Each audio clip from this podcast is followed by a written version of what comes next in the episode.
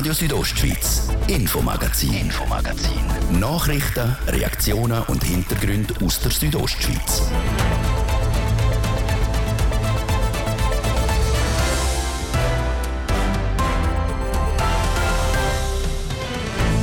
Heute hat die SVP Chur ihren Kandidat für die Stadtratswahlen von nächstes Jahr vorgestellt. Es ist der Hans-Peter Hunger.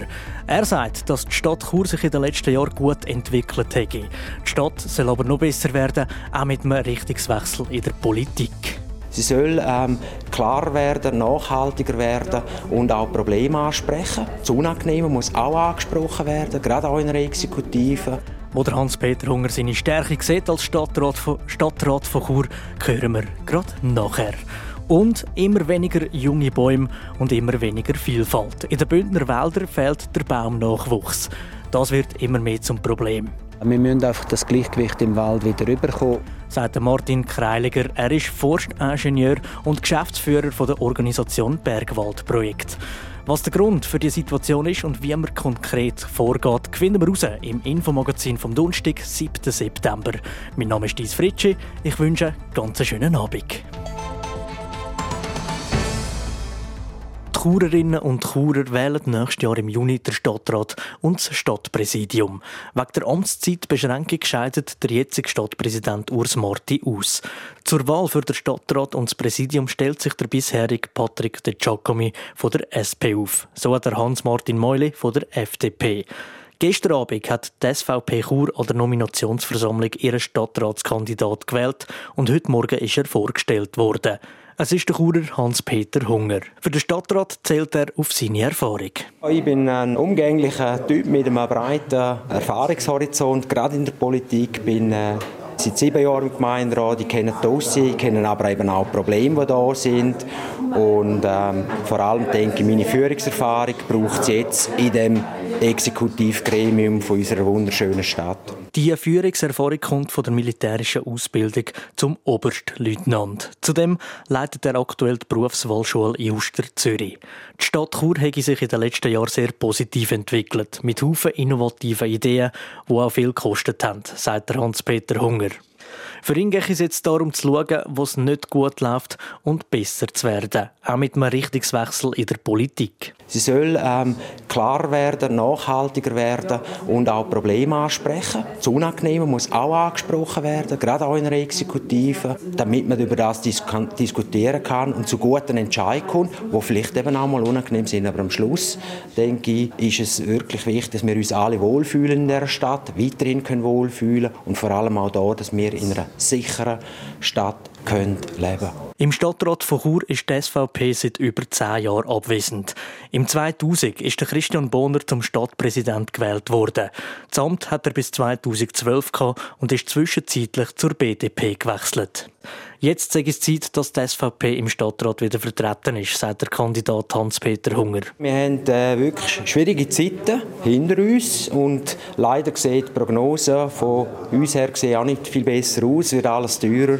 Wir haben Energiethemen und so weiter, gesellschaftliche Probleme, gerade Stadt Chur mit der ganzen Drogenszene, Jugend, wo man ähm, äh, Umfragen gemacht hat, wo auch nicht zufrieden ist. Ähm, da braucht es Lösungsansätze, es braucht neue Lösungen, es braucht bürgerliche Lösungen und es braucht wahrscheinlich auch eine Klarheit, eine Direktheit in den Lösungen. Für das äh, stelle ich mich zur Verfügung, weil da bringe ich die entsprechende Erfahrung mit. Der Hans-Peter Hunger übrigens hat es schon mal probiert, in Stadtrat zu kommen. Das im Jahr 2016, wo es nicht gelangt hat und der Patrick De Giacomi im zweiten Wahlgang gewählt worden ist. Das Mal soll es klappen. Unsere Chancen sind intakt. Wir hoffen und gehen davon aus, dass es gut kommt. Und sonst ist auch ähm, thematisch äh, werden wir eine Lösung bringen. Lösungsansatz für das Volk. Das Volk kann am Schluss entscheiden. Für das Präsidium lässt sich der Hans-Peter Hunger nicht aufstellen. Es geht nur um den Stadtratssitz. Gewählt wird dann am 9. Juni 2024.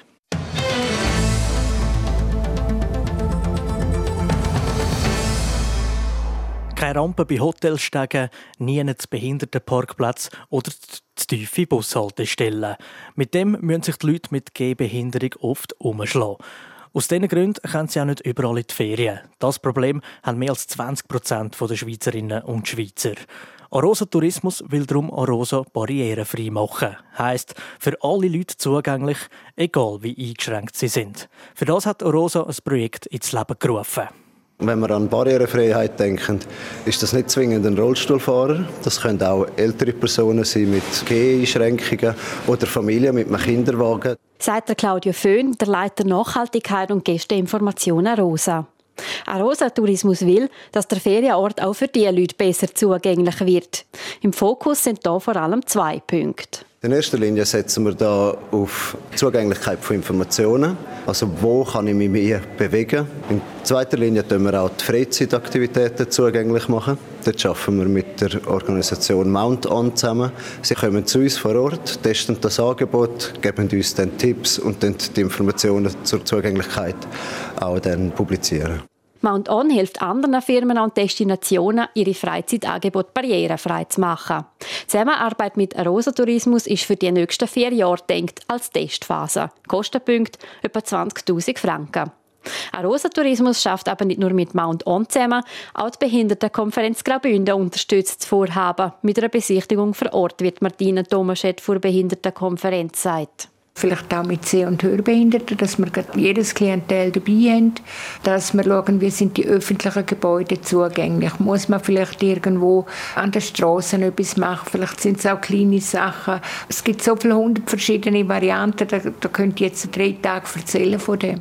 Von einfacheren Sachen wie Rollstuhlrampen bis zu kompletten Umbauten, man kann jetzt Rosa noch viel machen. Was es genau wo braucht, das können sie aber jetzt noch nicht sagen. Ich denke, dass man da erst im Austausch, wenn man miteinander zusammenarbeitet, auf diese Punkte kommt. Weil es muss jetzt erst anlaufen. In, dem, in der Frist, wo es anläuft, sieht man auch, was braucht es mehr. So Martina Tomaschett vor Behindertenkonferenz Graubünden. Arosa ist nicht der einzige Ferienort in der Region, wo sich mit dem Thema auseinandersetzt und handelt. Auch der Davos Klosters zum Beispiel wird mit barrierefreien Ferien. Der Beitrag über das barrierefreie Rosa von der Sorina von Weissenfloh.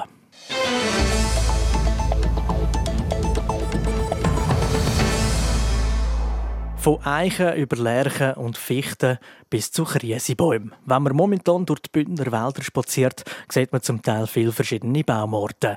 Ob das aber auch noch in ein paar Jahren so aussieht, ist momentan ungewiss. Immer mehr junge Bäume können nicht mehr nachwachsen. Was das Problem ist und was man dagegen unternimmt, unsere Reporterin Danatina Schlegel hat sich ein Bild davon gemacht. Wir stehen gerade ein bisschen oberhalb von Thusis, mitten im Wald, umgeben von Natur. Die Bäume bewegen sich im Wind und man hört fast nur das Knirschen der Wurzeln und Vogelgezwitscher. Aber es ist nicht alles so intakt, wie man nach dem ersten Eindruck meinen dürfte. Wenn man nämlich ein bisschen genauer heranschaut, merkt man, weit und breit hat es keine junge Bäume mehr. Kein sogenannter Jungwald, wo die jetzigen Bäume ablösen könnte, wenn man sie fällen muss. Das macht auch Daniel Bürgi zu schaffen. Er ist der Revierförster vom Revier Heinzenberg. Aktuell ist so, der Wald, wo wir hier stehen, das ist ein Schutzwald. Und seit 50 Jahren fällt uns da, haben wir totalen Ausfall von der Weisstare. Es geht auch um Vogelbeer, um den Bergahorn. Es gibt noch andere Baumarten, wo, wir, wo da total ausfallen. Das können wir uns nicht leisten. Schon jetzt hat es im Wald ob Obtusis praktisch nur noch Fichten und Weißtannen. Dazwischen noch ein bisschen Gras und Moos. Viele verschiedene Baumarten gibt es an dem Platz aber schon nicht mehr. Die Schuld sei unter anderem der aktuell hohe Bestand an sogenanntem Schalawild. Das heißt Hirsch, Reh und Gems. Vor 150 Jahren hat sie praktisch nicht mehr in der Schweiz. Mittlerweile haben sich die Bestände laut Fachleuten aber schon fast zu gut erholt. Und das trotz der Regulierung durch die Jagd oder Grossraubtiere wie am Wolf. Das Problem an dem hohen Wildbestand, sie fressen oder beschädigen junge Bäume und so kann sich ein Jungwald gar nicht mehr richtig entwickeln. Auch für den Taminserwald ist das kein unbekanntes Problem.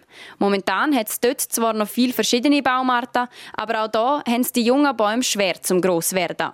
Zum trotzdem die wenigen, die wachsen, zu schützen, schaffen die sie mit Zäunen, sagt der Matthieu Gatomen. Er ist der Revierförster in Tamins. Also die Bäume, die man äh, zum Teil pflanzt oder die, auch die Bäume, die hier gewachsen sind, die kann man schützen, indem man einen Einzelschutz macht. Zum Beispiel. Das heißt, es ist ein kleiner Schutz um den Baum selber, wo eigentlich so verhindern dass äh, das Wild die Bäume abfressen kann. Anders als bei der grossflächigen Einzäunung wird das Wild so auch nicht aus dem Wald vertrieben. Der Einzelschutz sei aber natürlich ein grosser Aufwand. Dreimal pro Jahr muss der Matthieu Gatomen in dem Bereich schauen, ob die Schütze noch stehen und ob sie nicht von anderen Pflanzen zugewachsen sind.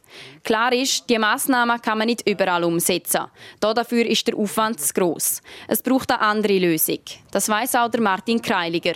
Er ist Forstingenieur und Geschäftsführer der Organisation Bergwaldprojekt. Es macht einem nicht gerade populär, wenn man sagt, es muss einfach weniger Schalenwild, das heißt weniger Hirsch, Reh und Gäms geben. Ähm, die Fachleute sagen bis zwei Drittel weniger. Das wird politisch nicht machbar sein.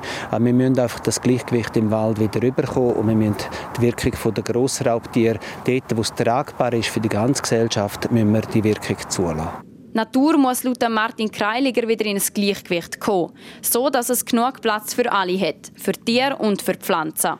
Wie es in diesen Wäldern momentan aussieht, das seht ihr morgen Abend auf TV Südostschweiz.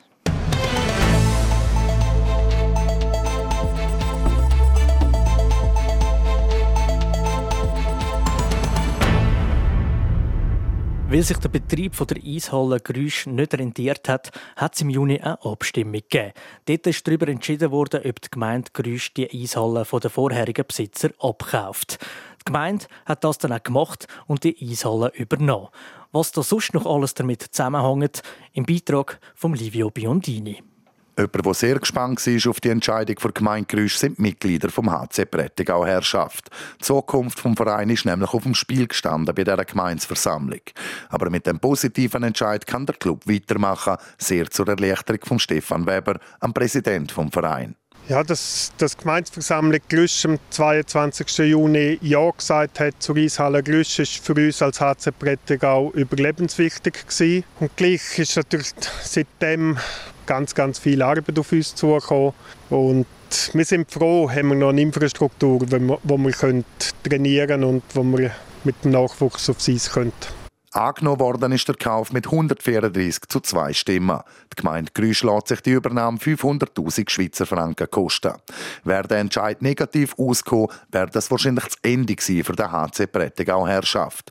Die meisten Clubs aus der Umgebung hätten die keine Kapazität gehabt, um alle Nachwuchsspieler zu übernehmen, wo ja dann kein Verein mehr hätten.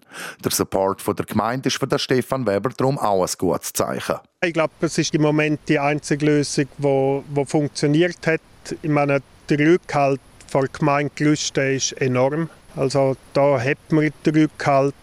Wo ich wirklich ein bisschen auf Stein beißen ist in der Region, weil grundsätzlich bin ich der Meinung, hat die Eishalle Glüsch eine regional oder eine überregionale Bedeutung und dort würde ich mir schon noch ein bisschen mehr hoffen vor Region. Mit der Unterstützung aus der Region denke ich der Stefan Weber da vor allem an den Schulsport. Wo ich wirklich sage, alle Gemeinden ab Glüsch und nachher nach Führer Richtung Langwart, Meierfeld, Jenins, Zitzers, Trimis, die müssen ihren Schulsport bei uns machen in der Eishalle, weil ich habe Eis frei, immer vom Montag bis zum Freitag, von, den ganzen Nachmittag, in vom Mittwochnachmittag, der ist besetzt. Und sonst ist das Eis immer frei weil die Eishalle muss ja auch währendtieren. Der HC Prättigau Herrschaft zahlt zwar keine Miete an Gemeinde, aber unter anderem die Eisaufbereitungskosten müssen selber tragen. Mit der Unterstützung der Gemeinde Grüsch sollte es möglich sein, eine schwarze Null zu schreiben, laut dem Vereinspräsident. Was mir ein bisschen Bauchweh macht, aber das ist in sieben Jahren, die Kälteanlage läuft noch bis ins 2030, nachher muss die ersetzt werden die Rückstellungen noch zu bilden in den nächsten sechs Jahren, um die neu zu ersetzen, das wird wahrscheinlich für uns als Verein sehr schwierig. Aber sonst bin ich überzeugt, wenn wir es auch anbringen, dass wieder andere Vereine zu uns ins Trainingslager kommen, wo jetzt das Jahr leider nicht gegangen ist, dann bin ich sehr positiv, dass es eine gute Sache werden. Sportliche Ziel für die neue Saison nennt der Stefan Weber keine. Er sei primär einfach mal froh, dass es mit der Halle geklappt hätte. Er sei auch an GV gefragt worden, wie seine Strategie für die nächsten fünf Jahre aussehe. Jetzt können wir planen, jetzt können wir vorwärts schauen und für die erste Mannschaft denke ist sicher ein Playoff-Platz anstrebbar. Das wäre unser Ziel, das hoffen wir auch. Und im ganzen Nachwuchs finde ich es einfach cool, können wir unseren 190 Nachwuchsspielern hoffentlich eine coole Saison bieten und egal wo und wie wir abschließen. Wichtig ist, dass die Kinder spielen können. Die erste Mannschaft vom HC Prättigau Herrschaft startet in knapp zwei Wochen in die Erstligasaison mit dem Heimspiel gegen die Red Lions Rheinach. Der Beitrag von Livio Biondini in Zusammenarbeit mit unserem Sportressort. Radio Südostschweiz, Infomagazin, Infomagazin. Nachrichten, Reaktionen und Hintergründe aus der Südostschweiz. Das Wochenende geht die Unihockey-Saison wieder los. Natürlich auch für die Teams aus der Region. Gestern haben wir im Infomagazin geschaut, wie sich die Männer von Chur Unihockey auf die neue Spielzeit vorbereitet haben. Heute wechseln wir zu den Frauen. Piranha Chur hat auch einen Umbruch gehabt über den Sommer. Der Roman Michel aus der Sportredaktion ist beim Hauptstadtteam vorbeigegangen. Es ist ein ereignisreicher Sommer, wo Piranha Chur hinter sich hat. Nicht unbedingt auf dem, vielmehr neben dem Feld. Mit der Corinne Rüttimann und Martina Schepkova haben die beiden besten Scorerinnen der letzten Saison die Churerinnen verloren. Über 100 Scorerpunkte und ganz viel Erfahrung, die also plötzlich nicht mehr rum ist. Die Captain Luana Rentsch und der Trainer Mirko Torri sagen, also am Anfang hat es sicher ein bisschen wehgetan, weil eben, ich meine, das sind die zwei besten Scorer bei uns und ähm, haben uns sicher auch ein bisschen Erfahrung noch mehr gegeben, aber wiederum ist das Team immer noch voll motiviert. Wir schaffen das auch ohne sie. Wir haben auch noch andere, die können jetzt in die Bresche springen und wenn wir eine gute Defensive haben, dann geht es auch mit ein paar weniger Goal. Ja, klar sind beides äh, zwei super Unihockey-Spielerinnen mit einer riesen Erfahrung, mit riesen Scorer-Qualitäten. Aber mich und das Team interessiert es jetzt eigentlich nicht mehr gross. Die sind weg und gehören nicht zum Team. Dass Sturmduo ausgerechnet noch Zug wechselt und damit den direkten Konkurrent verstärkt, macht die beiden Abgänge nicht einfacher. Kann Piranha auch ohne seine beiden letztjährigen Lebensversicherungen, zumindest das letzte Vorbereitungsturnier, der BO Cup, sagt ja. Nochmal der Mirko Torri. Ja, also ich glaube schon, wenn man die zwei Superfinalisten von letztes Jahr kann schlagen, egal wie jetzt das Kader aussieht, dann hat man sicher nicht so schlecht geschafft bis jetzt. Und eben, wie gesagt, so viel 5-5 haben wir gerne noch nicht gespielt. Und äh, die Entwicklung stimmt. Aber wir haben letzte Saison auch schon Erfolge gehabt, wie einen äh, Supercup, wo wir gewonnen haben, auch gegen die Jets. Und dann ist es dann ein bisschen hinten Tatsächlich haben sich in der letzten Spielzeit Hochs und Tiefs abgewechselt. Das Resultat nach den Playoff-Halbfinals war die Saison zu Ende, gewesen, obwohl man eigentlich das Ziel hatte, um den Titel mitzuspielen.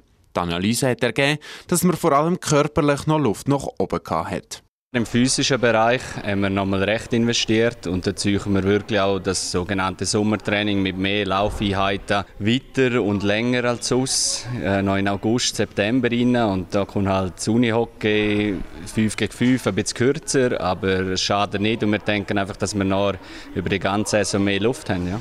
Dazu kommt, dass man in der Defensive stabiler stehen will. Mit der Noel Weiss und der Tschechin Vendula Berankova sind zwei Verteidigerinnen neu zum Team gekommen, die auch offensiv ihre Qualitäten haben.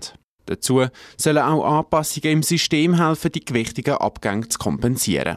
Wir müssen einfach unsere Spielweise vielleicht ein bisschen anpassen und taktisch vielleicht anders Fuß da, als wir uns vielleicht vorgenommen haben. Aber da gibt es verschiedene Varianten und wir sind ein junges, talentiertes Team und wir haben gleich noch drei, vier internationale Spielerinnen drin oder die internationale Erfahrung haben.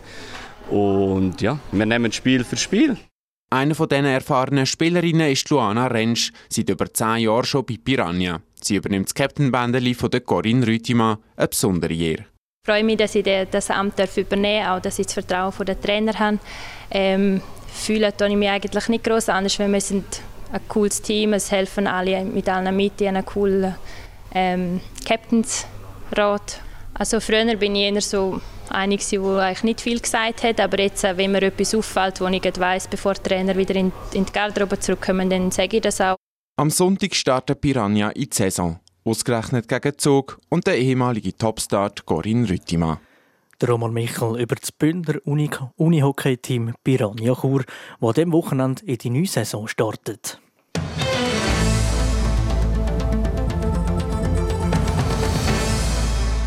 Das ist das Infomagazin vom Donnerstag, 7. September 2023 hier auf Radio Südostschweiz. Wer die ganze Sendung will nachhören, kann das online auf rso.ch machen oder überall, wo es Podcasts gibt. Mein Name ist Dies Fritschi. Ich wünsche allen zusammen ganz einen gemögigen Abend. Radio Südostschweiz, Infomagazin, Infomagazin. Nachrichten, Reaktionen und Hintergründe aus der Südostschweiz.